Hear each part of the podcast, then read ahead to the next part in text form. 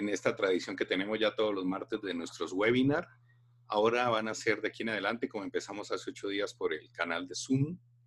Eh, basta con que tengan ustedes descargada esta aplicación, ya sea en su teléfono, en su móvil, en su tablet, y todos los, los martes lo haremos a las 20 horas. Les estaremos mandando previamente y con más antelación el, el, enlace para que se conecten y posteriormente lo van a encontrar siempre en el canal de YouTube, el canal Relucho. Ahí se pueden ustedes seguir y lo van a encontrar y justo cuando acabemos la reunión, a las pocas horas lo van a encontrar. El día de hoy quiero presentarles una excelente colega y conferencista de República Dominicana, que es la doctora Virginia Navarro. La doctora Virginia Navarro es especialista en medicina de emergencias y desastres de la UNIBE y del HGPS, fellow en Critical Care de UNIBE y de CEDIMAT, más magíster en coordinación de trasplante y Organización Nacional de Trasplantes en Madrid, España. Tiene un diplomado de comunicación en situaciones críticas y metodología de la investigación también, toxicología, sonografía en paciente crítico. Ella nos acompaña desde la hermana República Dominicana y nos va a hablar de un tema muy importante para todos como es el síndrome burnout en el, en el personal de salud. Doctora, bienvenida y muchísimas gracias por acompañarnos. Muchísimas gracias, Luis. En el día de hoy pues, hablaremos de lo que es uno de los traumas laborales más frecuentes, sobre todo en las personas que trabajamos eh, con personas, y es el síndrome de Burnout. Declarar que no tengo ningún conflicto de interés al momento de estar frente a ustedes en esta presentación. Los objetivos de la misma, definir como trauma laboral el síndrome de Burnout o desgaste profesional identificar cuáles son los factores de riesgo profesional en los emergenciólogos, sensibilizar sobre las causas y las consecuencias de este síndrome, así como establecer canales de ayuda a fin de minimizar su impacto en nuestro medio laboral. Reconocer que el síndrome de burnout o de desgaste profesional es un problema social y de salud pública.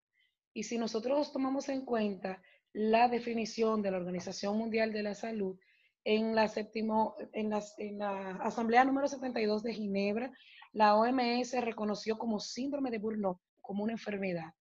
¿eh? Estará disponible a partir del 2022 en el CIE 11 y esto por la gran eh, cantidad de personas que continuamente han presentado este trastorno y que muchas veces han sido descuidados y han evolucionado a otras condiciones más graves como es el caso de la depresión y el suicidio, tomando en cuenta que las estadísticas actuales sobre suicidio datan de que cada 40 segundos una persona se suicida. Entonces, importante que nosotros conozcamos este síndrome, podamos identificarlo a tiempo y generar los canales de ayuda para que mejore la situación.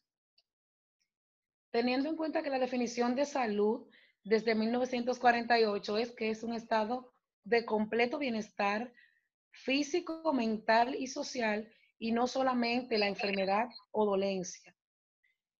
Y que además, para que se mantenga ese estado biopsicosocial, nosotros necesitamos tener asegurados muchas cosas.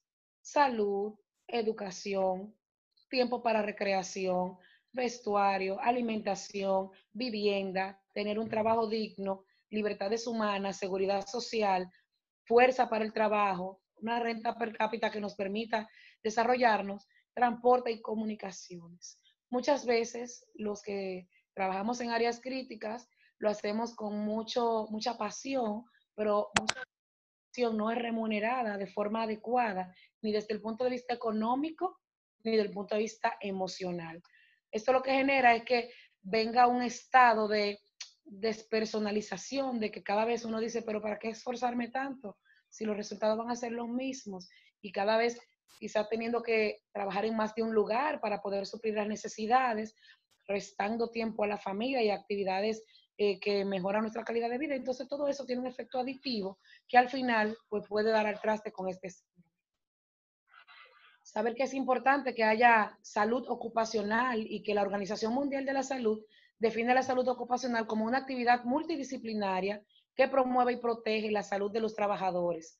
Esta disciplina busca controlar los accidentes y las enfermedades mediante la reducción de las condiciones de riesgo. Quiere decir que cada empleador debe tener bien claro y establecido cuáles son los mecanismos que se utilizan para poder identificar este síndrome y saber de qué manera va a gestionar la ayuda profesional para que este trabajador, este colaborador, pues pueda continuar realizando la actividad para la que se ha formado y que la pueda seguir realizando con calidad y con calidez, que es el objetivo fundamental. Hay múltiples definiciones, pero este síndrome, este término, síndrome de Burnout, fue acuñado por primera vez en 1974 por Herbert Freudenberger. El mismo trabajaba en un centro de rehabilitación para pacientes usuarios de drogas ilícitas e identificó que entre sus compañeros, al pasar del tiempo, trabajando con este tipo de pacientes, inicialmente empezaban con mucho ánimo, con mucha energía, queriendo hacer el trabajo lo mejor posible, pero poco a poco se iban despersonalizando, daban un trato no adecuado a los pacientes y él observó cuáles factores estaban incidiendo en que esto ocurriera.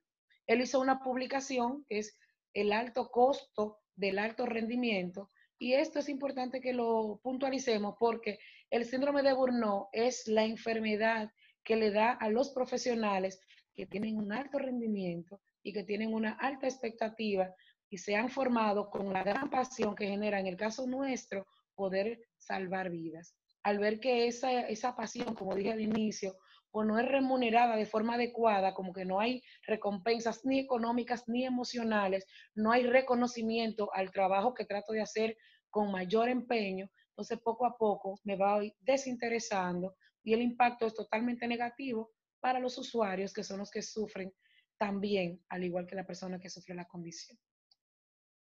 Varias definiciones, un estado de fatiga o de frustración que se produce por la dedicación a una causa forma de vida o de relación que no produce el esperado refuerzo. Síndrome de agotamiento emocional, despersonalización y baja realización personal que puede ocurrir entre individuos que trabajan con personas.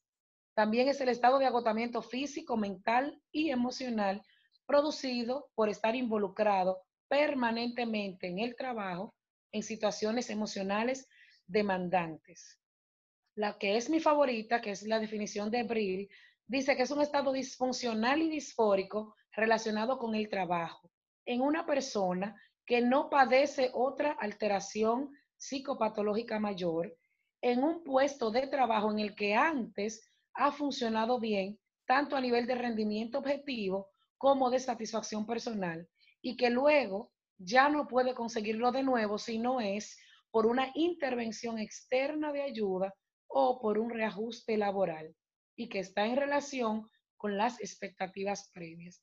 Es mi favorita porque tiene los puntos claves de esta condición.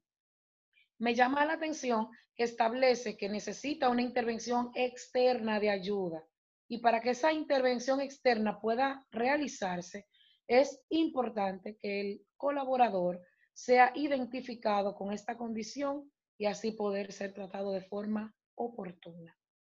Sabemos que las enfermedades de salud mental o las condiciones de salud mental pueden ser nunca confundir el síndrome de Burnout con una condición previa de salud mental.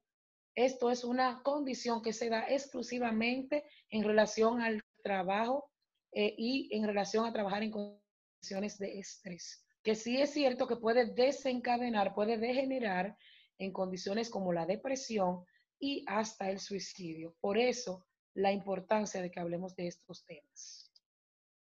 El síndrome de Burnout entonces se, va a caracterizar por un estado de agotamiento emocional, va a haber una actitud cínica y distante frente al trabajo, que es lo que se llama despersonalización. Por dar un ejemplo, yo trabajo con mujeres embarazadas, llega una mujer en labor de parto, yo sé que hay analgesia que está establecida para este tipo de pacientes, pero ya a mí no me interesa. Digo, no, pero es que parir duele. Llega una persona con una fractura, yo sé que debo ponerle un analgésico, la persona se está quejando, ay, pero que deje de vocear porque romperse un hueso duele. Entonces, empezamos a tener ese tipo de actitudes clínicas y distantes con los pacientes, eh, que a veces lo hacemos de manera como sin darnos cuenta, pero al mantenernos bajo las condiciones que empezaron a provocar que nos despersonalicemos, pues las cosas van empeorando. Luego viene la frustración, que es una sensación de ineficacia y de no hacer adecuadamente las tareas. También se pierden las habilidades para la comunicación. Como me encuentro irritable, pues todo lo que me pregunte el paciente o sus familiares o un colaborador, pues me va a generar más irritación y quizá la forma en que yo responderé no es la adecuada, generando conflictos y aumentando el nivel de estrés en el ambiente laboral, que es un círculo vicioso. En cuanto a la comunicación, sí me quise detener. Albert Meravian en 1967 estableció la regla porcentual de la comunicación. Nos sorprende que el porcentaje menor es lo verbal, que la mayor proporción está dada por la entonación que nosotros le damos a las palabras al momento de hablar, con un 55%, y la forma en que lo expresamos en un 38% a través del lenguaje no verbal. Esto quiere decir que solo el 7% de lo que comunicamos es lo que decimos. Estamos comunicando un 97% tanto con nuestros gestos como con la entonación que damos a las palabras que decimos. Entonces es importante que nosotros nos detengamos a observar, a evaluar cuáles son las características de la comunicación que mantenemos con los usuarios, con los colaboradores, con nuestros compañeros, si es una comunicación efectiva y asertiva o si es una comunicación agresiva que impide el buen desarrollo de esta relación, tanto médico-paciente como colaborador-colaborador que debe haber. Epidemiológicamente, la prevalencia del síndrome de Burnout va a depender del ambiente donde se desarrolla el individuo y las características propias del mismo. Por ejemplo, en Holanda, el 15% de la población trabajadora sufre de burnout y las pérdidas por enfermedades relacionadas al estrés se estiman en 1.7 billones en euros. Las ocupaciones donde se brindan servicios de salud, donde los individuos poseen más posibilidades de desarrollarlo, somos los médicos, enfermeros, odontólogos y psicólogos. En la República Dominicana se hacen esfuerzos para identificar ¿eh? esta situación en los residentes, en los médicos ayudantes y poder así generar los canales de ayuda adecuados. Por ejemplo, en mayo del 2019 se hizo una investigación que fueron establecer el síndrome de Burnout en residentes de las distintas especialidades en hospitales docentes de la República Dominicana. Este fue realizado por el Departamento de Investigación, Estadística y Epidemiología de la Asociación del Instituto Dominicano de Cardiología de un universo de 3.005 residentes que actualmente se encuentran eh, completando su especialidad médica, la muestra fue de 300 residentes. El método que se llevó a cabo fue la, encuestas con llenados de cuestionario de Mashlack, que es la herramienta de recolección de datos que está diseñada para estos fines y que está disponible en la web para si cada uno de ustedes quiere someterse a la evaluación y hacer la suma del puntaje y determinar cuál es su resultado. Lo pueden hacer. El periodo donde se realizó, enero del de enero a mayo del 2019, y el lugar en 11 hospitales docentes de la República Dominicana. Los hallazgos, que el 61% de los residentes de medicina interna presentaban signos de despersonalización. Emergenciología, me sorprendió que solo el 14% presentaba este síndrome que fue más frecuente en los R1 y R2 y mayor frecuencia en femenino. El 73% del, del total refirió un ambiente eh, Doctora Navarro, discúlpeme, la interrumpo un segundo. Pedirle un gran favor al colega Milton que silencie el micrófono porque con el ruido de fondo no nos deja escuchar la conferencia y así que todos revisen que queden los micrófonos silenciados excepto obviamente el de la doctora Navarro. Disculpeme, doctora. Adelante. Muchas gracias para poderla escuchar y que no haya interrupción. Bien. Les decía que me sorprendió ver, esperaba que los que trabajan en el área de emergencia, los residentes, pues tuvieran mayor porcentaje, pero no fue así. Solo el 14% presentó datos a favor del síndrome de Burnout, que fue mayor la frecuencia entre los R1 y R2 y mayor también en las del sexo femenino. Del total, el 73% refirió un ambiente laboral inadecuado, 57% presentó cansancio emocional, que es el, paso inicial y en general el 14.9% del total presentó síndrome de Burnout. Actualmente, a través del Servicio Regional Metropolitano de Salud, pues se está haciendo un levantamiento de los especialistas que trabajan en las áreas críticas, emergencia y cuidados intensivos del área metropolitana para poder hacer una evaluación de cuáles son los factores que están incidiendo en que se presente este síndrome y así poder hacer las mejoras correspondientes. Entre ellas, que es la que tenemos más, eh, a la que estamos más enfocadas, es que los horarios en especialistas que trabajan fines de semana y días feriados disminuyan de 24 a 12 horas. Se han hecho estudios importantes a nivel internacional. El último de ellos evaluó que estar 24 horas despierto equivale electroencefalográficamente a estar con una intoxicación alcohólica. Entonces, ¿cómo una persona con una intoxicación alcohólica podría dar asistencia de calidad a los demás? ¿Cómo un médico que dure 24 horas despierto puede dar un servicio de, calidad, garantizarlo y también hacer actividad académica e irse a otro trabajo, en fin. Todos esos detalles que parecen pequeños, pues tienen un efecto aditivo y provocan este síndrome. Quiere decir que nosotros solamente vemos la punta de ese gran iceberg. Que tenemos en el síndrome de Burnout manifestaciones psicosomáticas, conductuales, manifestaciones también desde el punto de vista emocional, va a haber un distanciamiento efectivo que lo va a hacer el individuo como forma de protección del yo, aburrimiento y actitud cínica, impaciencia e irritabilidad, sentimiento de omnipotencia, desorientación, incapacidad de concentración y muchas veces sentimientos depresivos. En el ambiente laboral puede ir en detrimento de la capacidad del trabajo, disminución de la calidad de los servicios que se presta a los pacientes, aumento de las interacciones hostiles, como inicialmente mencionamos, y comunicaciones deficientes e inefectivas. Los afectados con mayor frecuencia, ya lo hemos dicho, profesionales de la enseñanza, profesionales de la salud, incluyendo los de salud mental y otros profesionales y ejecutivos. Muchas veces por la gran jerarquización que hay en las instituciones, pues, por ejemplo, para yo obtener una gasa, tengo que mandar una comunicación al gerente de la sala de emergencia y ese gerente, pues, a la subdirección y subdirección hacia la dirección y luego la dirección mandar una orden a farmacia para que luego en farmacia puedan despachar.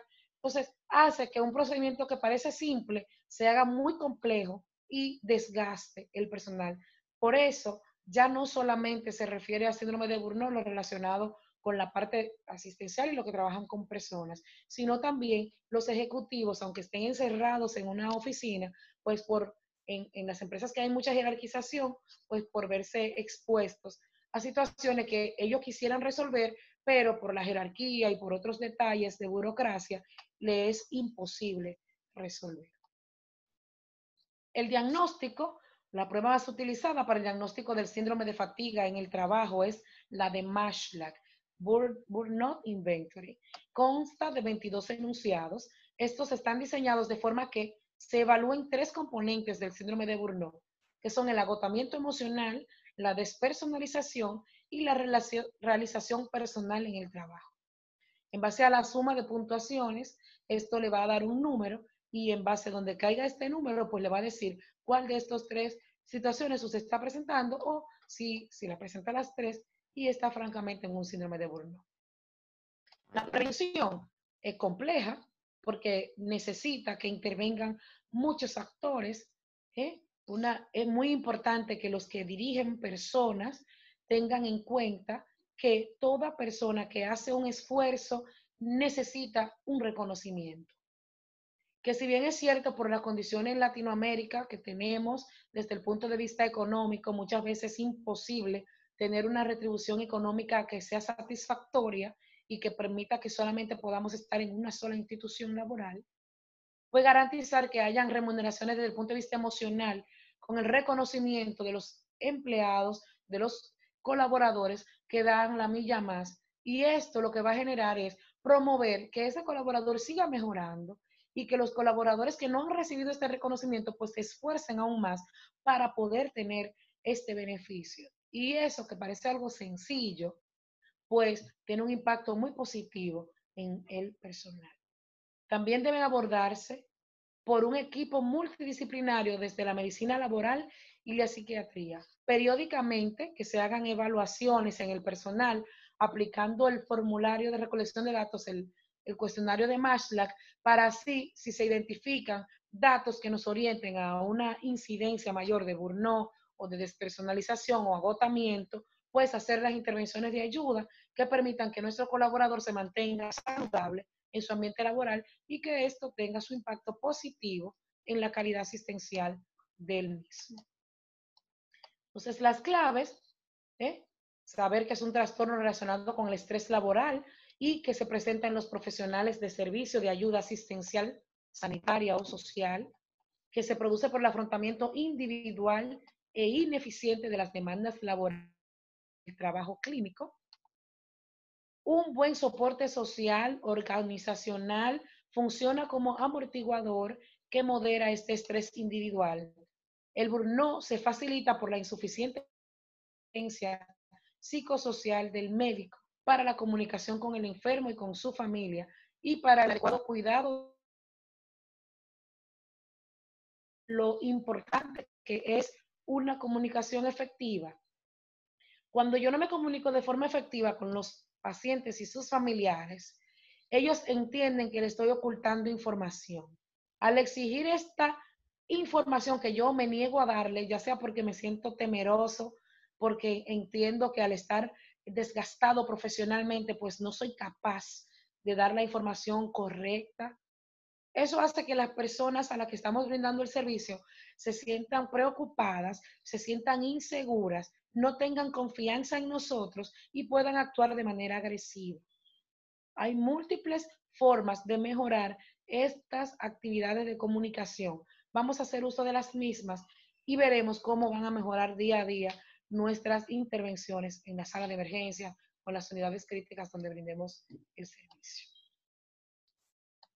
La negación individual del riesgo es patológica y patogénica al impedir la toma de medidas para protección eficaz. No, a mí no me va a dar eso. Eso, es la gente débil que le da. Si usted se niega a reconocer que los expertos han demostrado que los que trabajamos con personas en el ambiente médico, enfermera, enseñanza, gestión y que somos profesionales de alto rendimiento, donde nos hemos formado con una gran pasión para hacer un trabajo de calidad.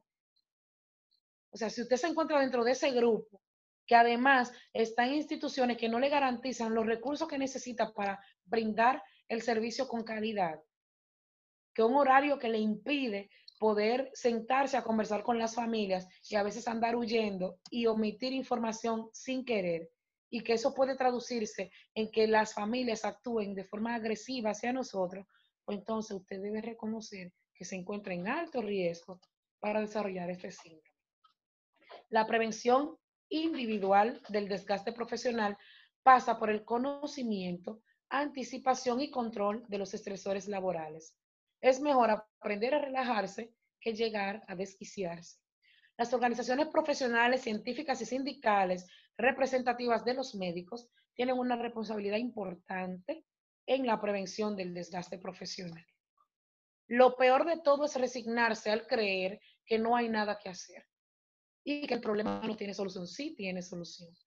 Si nosotros le damos la espalda a estos problemas, casi siempre esto solo puede incidir sobre nosotros por la espalda, que es la parte que le estamos dando. Entonces, mejor identificar a tiempo, darle el frente a esta situación. Si estás identificando que en tu ambiente laboral hay estresores que te están restando calidad en la asistencia, que te están mostrando cínico ante el paciente, que ya no te importa el dolor ajeno, que ya no eres empático, entonces utiliza los canales de ayuda que están establecidos para los fines. Hay que potencializar las unidades de salud laboral y medicina preventiva. Crear consultas de psiquiatría laboral que estén adscritas al servicio de psiquiatría. Desarrollar un servicio que sea ágil y confidencial.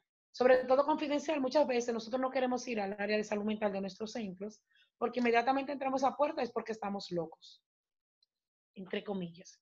Entonces, muchas veces lo mismo personal que trabaja en la parte de salud mental divulga muchas veces información sobre lo que se ha conversado. Hace que se pierda la confianza y que yo no tenga interés en acudir a esa eh, consulta. Entonces, también tenemos que gestionar que la actitud ante el personal que tiene este síndrome sea rehabilitadora más que sancionadora. No sé cómo ocurre en sus países, pero en mi país muchas veces lo que se toma la medida es de desvincular al, al, colaborador en vez de garantizar una ayuda. Y esto muchas veces da el traste con una depresión y muchas veces el suicidio, que es lo peor que podría pasar.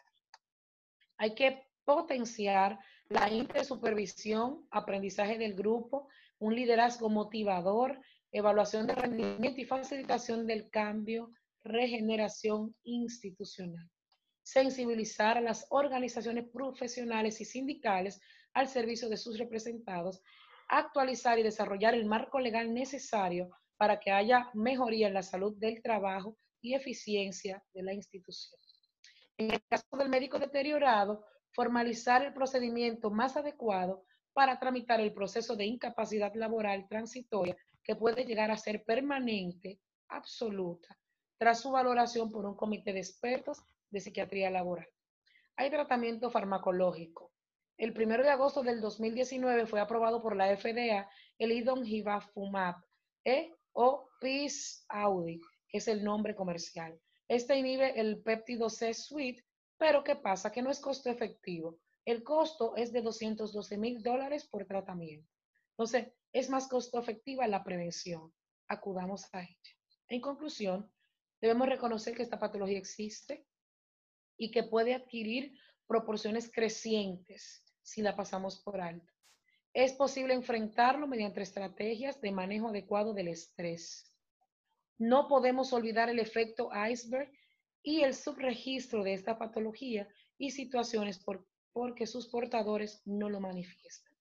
Es una responsabilidad compartida de médicos y otros profesionales de la salud porque a todos nos afecta y de los administradores de los servicios de salud sus consecuencias se hacen sentir sobre la pérdida del trato humanitario, que se supone que es nuestro objetivo fundamental, y el deterioro de la calidad asistencial. Debe buscarse la ayuda idónea para el manejo individual y colectivo de este síndrome a través de un equipo multidisciplinario para evitar limitar los impactos destructivos que potencialmente encierran. Es parte de la bibliografía que hemos revisado y ha sido todo un honor para mí compartir esta información con ustedes. Gracias. Bueno, doctora Navarro, muchísimas gracias por su intervención y por su excelente charla en un tema que nos afecta definitivamente a todos y a todos nuestros equipos de trabajo. Eh, nos quedan tres minutos no más antes de que se cierre la sesión, entonces no hay problema, vamos a dar paso a las personas que quieran hacer preguntas si en algún momento se nos va a cerrar en tres minutos, simplemente abro una nueva sesión para no perdernos esta oportunidad de, conversar un poquito del tema. Les transmitiré el nuevo mensaje tanto a la doctora Virginia eh, como a los colegas por chat y si alguno no tiene mi WhatsApp personal, se los compartí ahí en el... doctora Virginia, quiero felicitarla. Ah, excelente exposición. Y Luis, excelente organización, todo un liderazgo que todas las personas que estamos en esto en este chat y fuera del chat te siguen para poder seguir educándonos. Muchas gracias, Guillermo. Un abrazo hasta Ecuador. ¿Alguna pregunta de un colega? Bueno, tengo, un, tengo un comentario. doctor Juan González, de Puerto Rico. Eh, pues nada, le, le, quería felicitar a la doctora y entré un poco tarde, creo que escuché algo de los turnos de 24 horas definitivamente que esos turnos no deben existir en nuestra especialidad. Está requete probado, hay literatura de los camioneros y de los agentes y de los pilotos de vuelo, donde el tiempo prolongado pues disminuye las destrezas para uno trabajar. Y lo otro que quería mencionarle a ella es que en los Estados Unidos todo lo que se hace, que se ha hecho para investigar el síndrome de quemazón o de burnout durante los últimos años entre las primeras tres causas está el, haber implementado el récord electrónico. El récord electrónico eh, se ha convertido en una carga adicional para el facultativo y le ha quitado tiempo de estar con el paciente. Y otra causa que está siempre en las primeras tres, pues el, toda la carga del papeleo administrativo, que en este caso con el reto electrónico es digital, para lograr que los pacientes pues se les puedan hacer las pruebas adecuadas y el hospital pueda facturar de manera adecuada por los servicios. Voy a, queda menos de un minuto, creo que se va a cortar. Ya mismo, cuando se corte, les voy a enviar el nuevo enlace para que podamos hacer unas nuevas preguntas con tranquilidad. Y muchas gracias, doctor González, y poder redondear este tema. Entonces, ya mismo por el WhatsApp de emergencias, Twitter, o si alguno me escribe a mi WhatsApp personal que se los dejé, y ya en 10 segundos le estoy enviando el nuevo mensaje. Doctora Virginia, también ya se lo envío por WhatsApp y a su correo. Muchísimas gracias por la oportunidad. No se vayan, que seguimos.